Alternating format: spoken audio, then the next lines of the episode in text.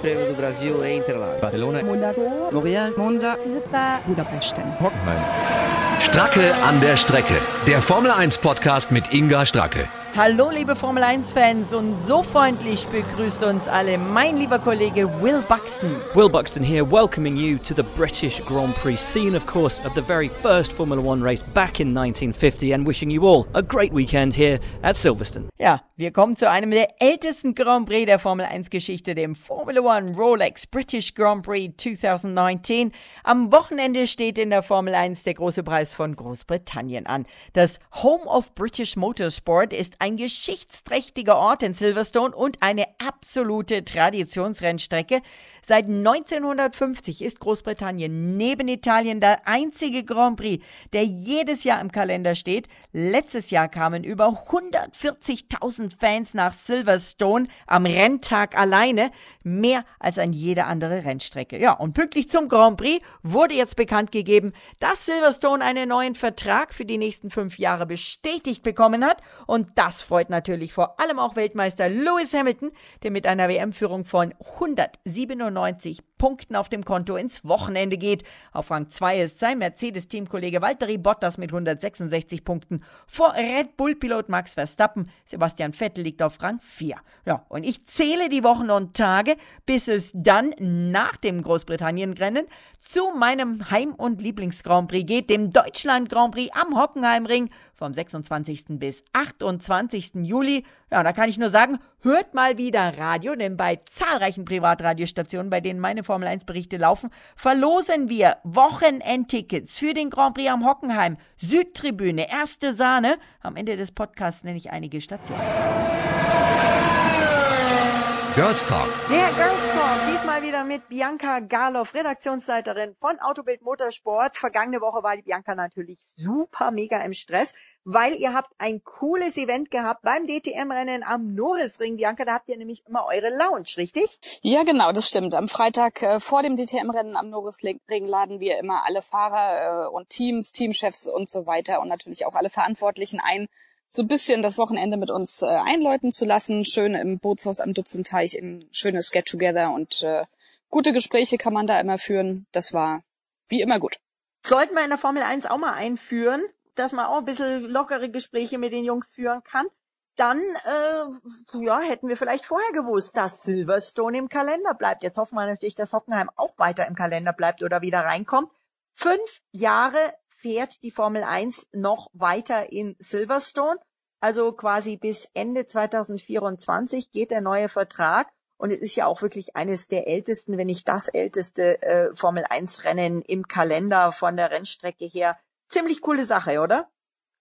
Ja, also grundsätzlich schon. Ähm, das hat man ja auch so ein bisschen in den letzten Tagen schon Leuten hören, dass da was passiert. Auch so sehr wie Lewis Hamilton da die Werbetrommel gerührt hat für Silverstone. Ähm, am Ende, denke ich, hat, ist es auch daran gescheitert, dass einfach die Alternative, die richtige Alternative in England fehlt. Äh, ein Stadtrennen in London so gerne, Liberty das hätte, ist auf absehbare Zeit nicht so leicht machbar. Das heißt, letzten Endes blieb ihnen gar nichts anderes übrig, als da tatsächlich auch den Vertrag zu verlängern. Denn auch sie brauchen ja Vorzeigbares, ja. Sie brauchen ja, um den Wert der Formel 1 hochzuhalten und zu erhöhen, brauchen sie Verträge mit, äh, mit Rennstrecken, mit TV-Anstalten und so weiter. Und wenn die auslaufen und keine neuen Verträge verlängert oder gemacht werden, ist es am Ende schlecht für die Formel 1. Also ich denke, da war Liberty so ein bisschen in der Bredouille und konnte gar nicht anders. Für die Fans ist es schön. Silverstone ist ein historischer Grand Prix, Traditionsstrecke. Äh, kann man Absolut. sich eigentlich gar nicht vorstellen, gar nicht vorstellen, dass es die nicht mehr geben soll. Insofern, ja, für, für die Fans und uns gut. Absolut, weil du sagst Tradition. 13. Mai 1950 fand die erste Runde der Formel 1 Weltmeisterschaft statt in Silverstone.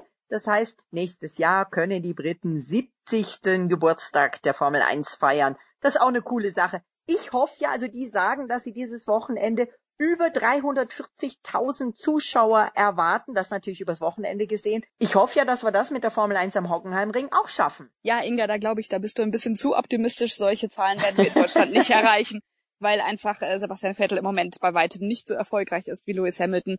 Äh, und die Engländer einfach nochmal ganz anders motorsportfanatisch sind als wir Deutsche. Aber ich hoffe natürlich schon, dass in Hockenheim die Ränge dann auch gefüllt sind. Äh, ein spann spannendes Rennen kann man da ganz sicher erwarten. Und wer noch keine Karte hat, der sollte jetzt noch schnell auch die Chance nutzen. Äh, immerhin ist dann auch Lewis Hamilton zu sehen, der ja die Rekorde von Michael Schumacher derzeit tatsächlich ganz schön jagt. Ja, absolut, absolut. Ähm, kommen wir noch mal ganz kurz auf die Engländer. Die haben das Fahrerkarussell gestartet.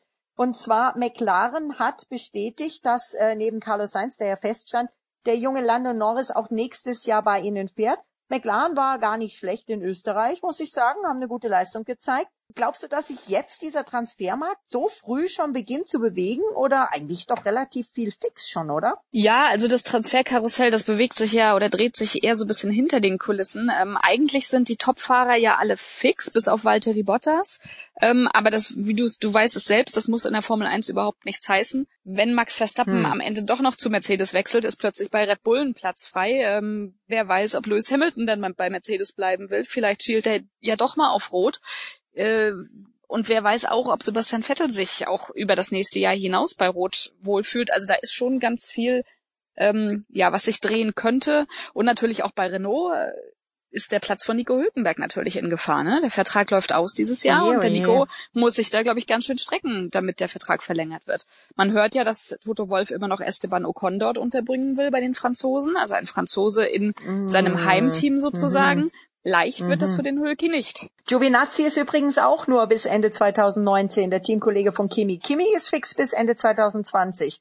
Also du hast recht, da wird sich noch einiges tun, aber ich glaube nicht, dass wir vor Monza da noch irgendwas anderes hören. Da war McLaren schon relativ früh dran, oder? Ja, also traditionell ist es ja so, dass auch in der Sommerpause da nochmal ein paar Entscheidungen getroffen werden. Äh, unter anderem sind ja auch Perez und Stroll noch nicht fix. Also gut, Stroll, der wird schon bei dem Team seines Vaters bleiben, aber wer weiß, so. ob Paris, äh, Paris dort bleiben kann. Immerhin ja, setzt er dem jungen Stroll ganz schön zu und ich weiß nicht, ob der Papa das so gut findet. Ähm, also insofern äh, würde ich mal sagen, dass nach der Sommerpause da tatsächlich noch mal einiges in Bewegung geraten könnte. Äh, auch der Platz von Romain Grosjean bei Haas äh, soll ja nicht ganz fix sein, wie man so hört. Also im jo. Mittelfeld ist da einiges in Bewegung. Kubica auch, aber kommen wir nochmal, du hast Ferrari und Vettel angesprochen. Funkprobleme von der Box zu den Mechanikern, die ja in der Box sitzen haben bei Vettel wieder für eine Verzögerung diesmal beim Boxenstopp mit den Reifen geführt. Wie lang schaut er sich das an? Beziehungsweise ihr habt im Heft oder beziehungsweise auch online äh, ja ein Interview äh, mit einem schicken Foto von dir und Ralf Bach bei Mattia Binotto beim Interview. Ähm, was sagt der Binotto?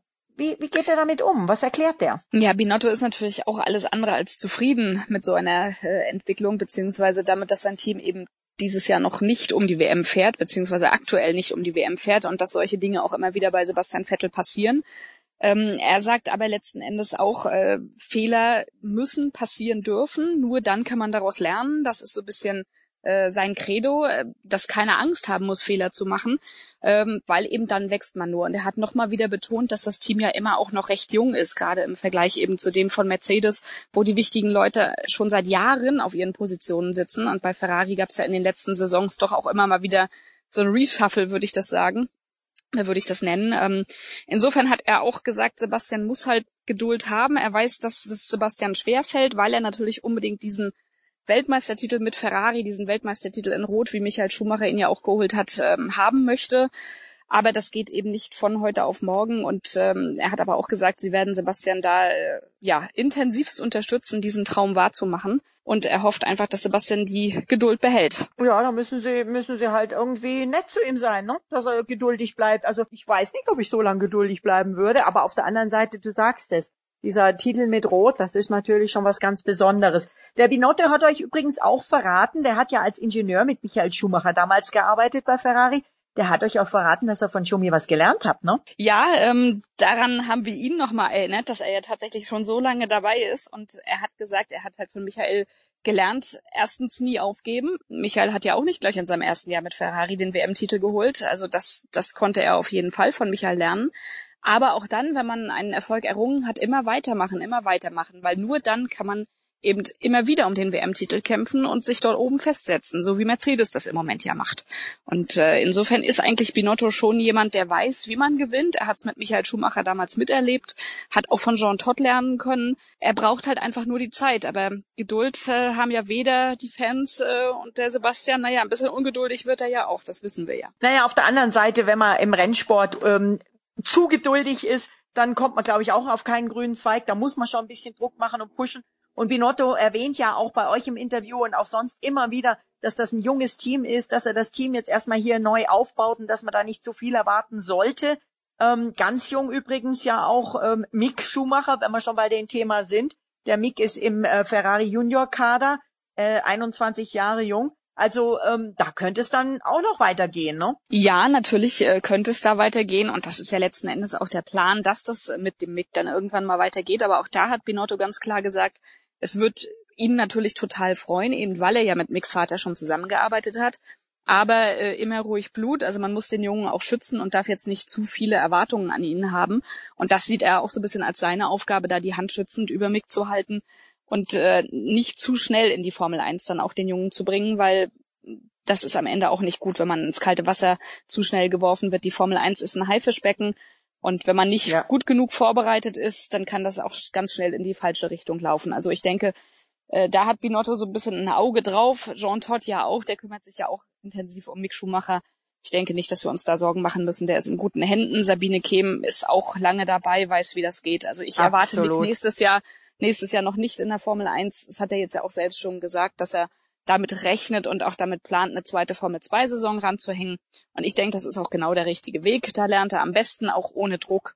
Und äh, dann werden wir ihn irgendwann in ein paar Jahren vielleicht auch mal im Ferrari sitzen sehen. Haha, wir werden ihn in Hockenheim im Ferrari sehen. Weil nämlich die, hm. oder nicht nur weil, aber die Formel 2 fährt nicht in Hockenheim äh, am Formel 1 Grand Prix Wochenende, aber beim Deutschland Grand Prix am Hockenheimring wird der Mick Ehrenrunden in Michael Schumachers Weltmeister Ferrari drehen und das natürlich für alle Fans auch ein ganz besonderer Leckerbissen. Ja, also das auf jeden Fall. Er hat das ja schon mal gemacht im Benetton äh, von 1994 in Spa. Das war ja schon ein sehr, sehr emotionaler Moment.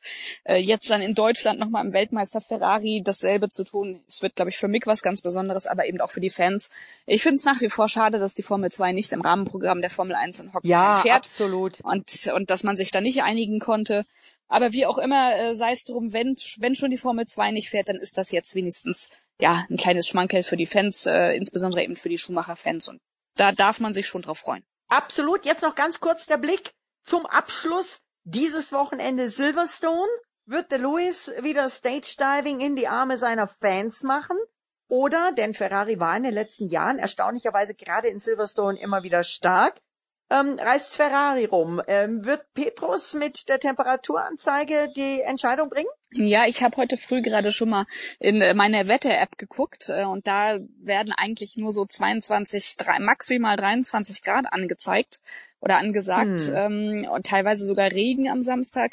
Das klingt nach hm. Mercedes-Wetter und nicht nach Ferrari-Wetter. Also ich befürchte für die deutschen Fans fast, dass das wieder ein silberner Sieg äh, und natürlich dann auch ein Heimsieg von Lewis Hamilton wird. Ähm, da müsste, glaube ich, schon viel passieren, wenn Ferrari bei den Temperaturen und dann auch noch auf so einer aerodynamisch sehr anspruchsvollen Strecke plötzlich vor Mercedes oder auf Augenhöhe mit Mercedes fahren kann. Schauen wir mal, schauen wir mal, was der Bottas macht, was der Porridge macht, ob er ein bisschen Porridge kriegt zum Frühstück. Ich habe nämlich nur ganz kurze Info, wir haben jetzt öfters über Porridge geredet haben, wir zwei. Ich habe herausgefunden, es gibt jedes Jahr in Schottland eine Porridge-Weltmeisterschaft. Ähm, ja, weil, weiß ich nicht, ob ihm das so sehr gefallen würde. Äh, ich denke, er will dann doch lieber Formel 1 fahren, aber da muss er sich noch ein bisschen anstrengen, dass er das nächstes Jahr auch im Mercedes machen darf. Denn er hat zwar die Saison sehr, sehr gut gestartet. Da gab es ja auch die vielen Geschichten über Porridge und Espresso und was weiß ich nicht alles. Ja, aber am ja, Ende ja. hat er es einfach nicht durchziehen können. Ne? Am Ende ist Lewis Hamilton dann doch wieder der Stärkere von beiden. Und äh, der neue Valtteri mit seinem Bärtchen, ähm, ja, so ein bisschen versteckt er sich im Moment. Also der muss langsam mal Wobei, wieder rauskommen. Wenn hm? er die Chance hat, wie in Österreich, dann nutzt er sie. Er ist in Österreich, war er stark, ist gut gefahren, finde ich. Ja, natürlich, aber Luis ist da ja auch strafversetzt worden. Also ich wage mal zu behaupten, wenn Luis nicht hinter ihm hätte starten müssen, dann wäre auch Valtteri dort nicht der bessere von beiden gewesen. Bianca, ja. Ich danke dir ganz herzlich. Wir freuen uns auf ein spannendes Rennwochenende, hoffentlich spannend in Silverstone, denn das die Formel 1 Spannung kann, das hat sie in Österreich gezeigt. Ja, definitiv. Fachsimpelei. Fachsimpelei heute mit Sandra Baumgartner, der Sky Formel 1 Reporterin an der Rennstrecke. Und Sandra, wir stehen ja immer Schulter an Schulter bei den Fahrerinterviews. Heute geht's wieder los und ähm, ich glaube, die Engländer, die englischen Piloten, die können sich freuen, sind ja auch jede Menge momentan am Start. Lando Norris, Lewis Hamilton, George Russell. Da, die haben sich schon gefreut, dass Silverstone bestätigt wurde für fünf weitere Jahre, ne? Ja, ganz klar. Ich meine, nicht umsonst wird, fällt hier in jedem Satz, wo der, wo Silverstone fällt, dass es das Home of British Motor Racing ist. Ja. Das, da sind sie schon ganz besonders stolz drauf, die Engländer. Und ganz klar, alle Engländer sind natürlich heute in dieser Pressekonferenz allen voran natürlich, wie ich ihn ganz gerne manchmal nenne, den König von Silverstone. Das ist ja Lewis Hamilton. Also der fühlt sich hier wirklich, glaube ich, wie in seinem Wohnzimmer. Das strahlt er auch aus jedes Mal, wenn er an diese Strecke kommt. Und was auch so eine kleine Rolle spielt, ist der Pokal. Denn dieser Pokal, der sieht einfach noch aus wie so eine altein gesessene ja. Trophäe, so richtig ja. schön schwer in Gold und das liebt er. Und ich glaube, deswegen strengt er sich auch jedes Jahr besonders an, um diese Trophäe wieder in Händen halten zu können. Abgesehen davon, dass er natürlich auch eine Riesenshow für die Fans abzieht, ist ja klar. Ja klar, Stage Diving und Co., das hat der Louis ja für die Formel 1 vor zwei Jahren in Silverstone quasi reinvented, neu erfunden. Und du hast recht, der Pokal ist der Hammer. Und der Louis, der sagt ja sowieso, ihm ist das ganz wichtig, dass die Pokale schön ausschauen, während der Sebastian in Österreich ja uns erzählt hat, das Stück Holz hätte er gern gehabt, weil ja der Pokal quasi die äh, Umrisse der Rennstrecke des Red Bull Rings eben aus Holz gefertigt darstellt, wobei auch der Pokal finde ich echt schön ist. Das ist eine künstlerische, äh, ja künstlerische Arbeit. Aber du hast recht, der Silverstone Pokal, der ist noch so richtiger alter, ja so ein Pott, ne, wie man sagt. Genau, so ein richtiger Pott, aber ein schöner Pott. nee, äh, die, ähm, die Geschmäcker sind ja auch verschieden.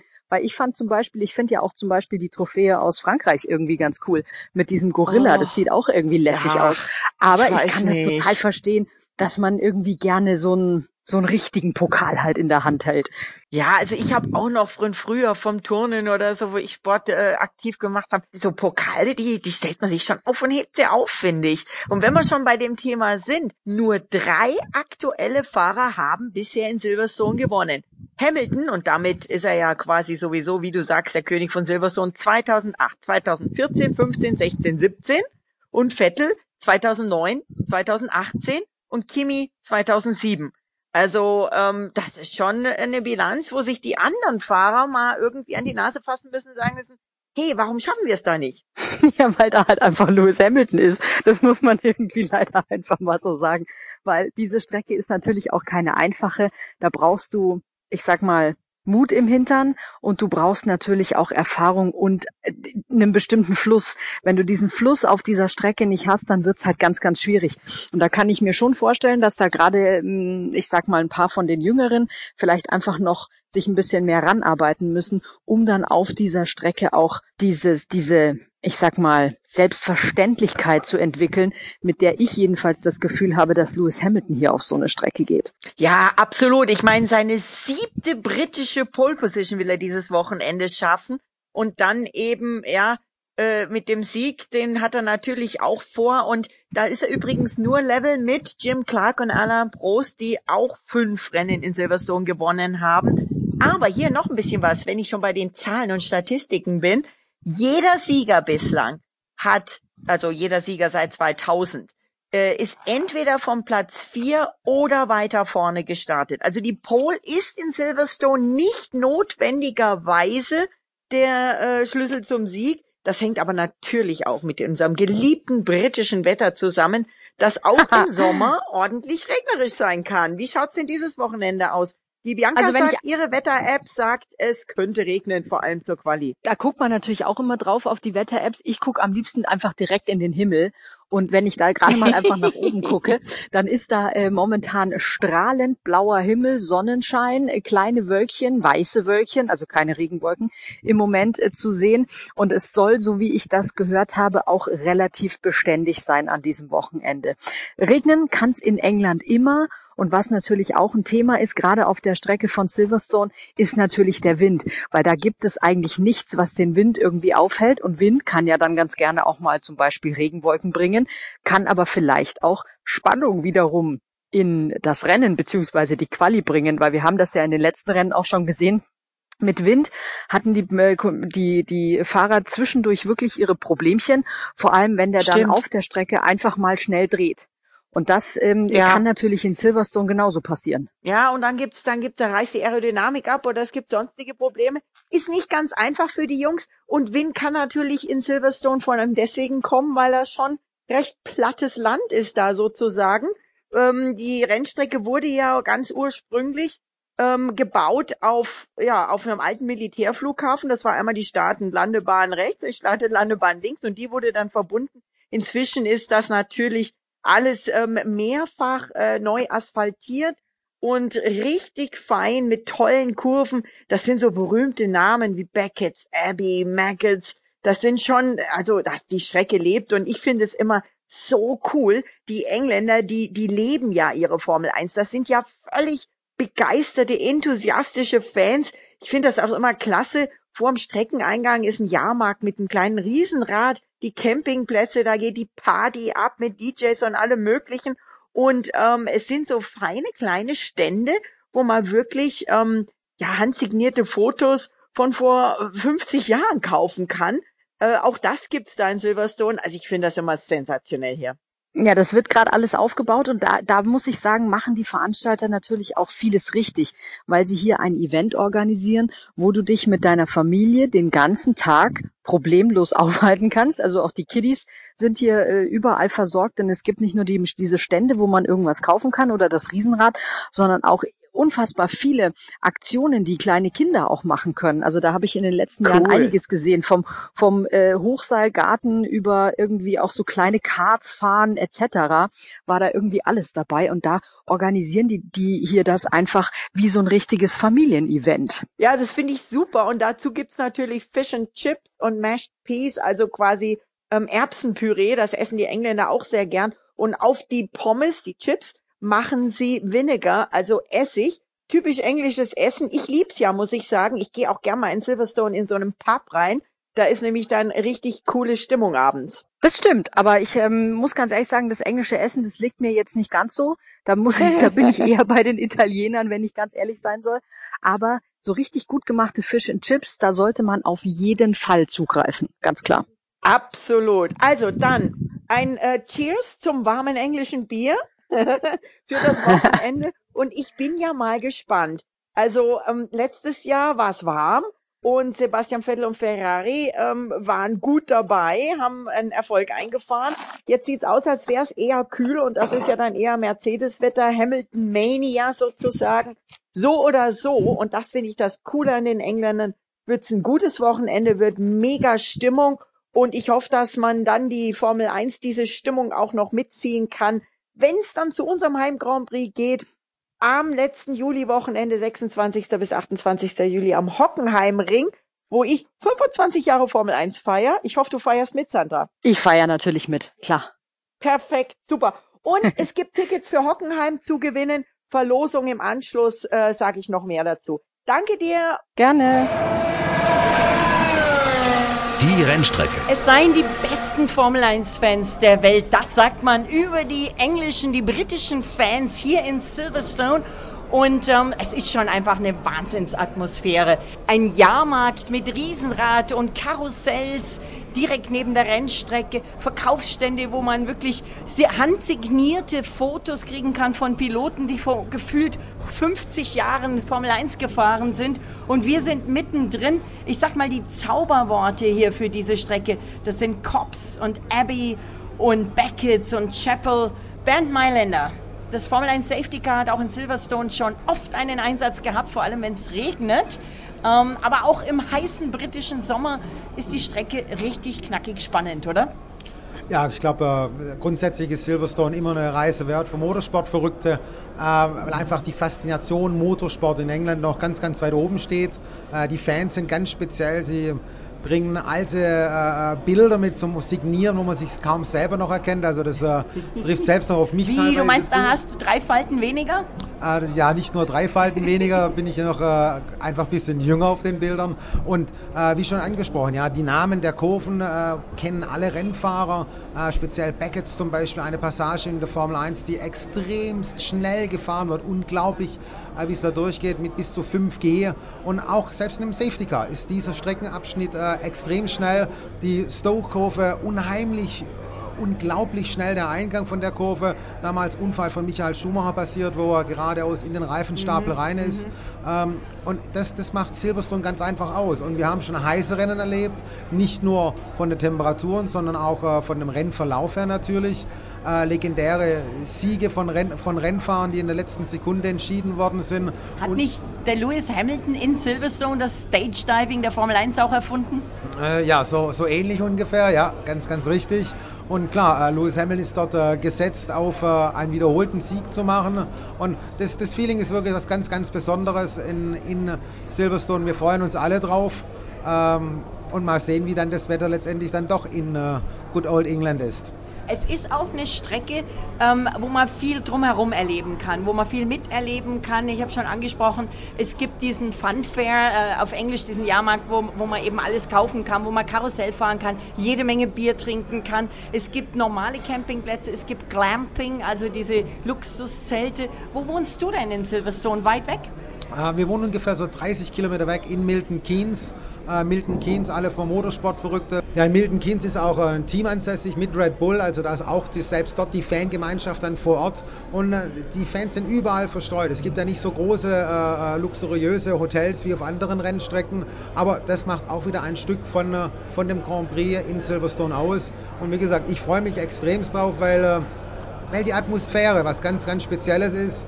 Man weiß, viel Verkehr, die Engländer stehen früh auf, um früh an, ihrem, äh, an ihrer Rennstrecke zu sein. Deswegen ist ja das Rennen dort auch um 14.10 Uhr.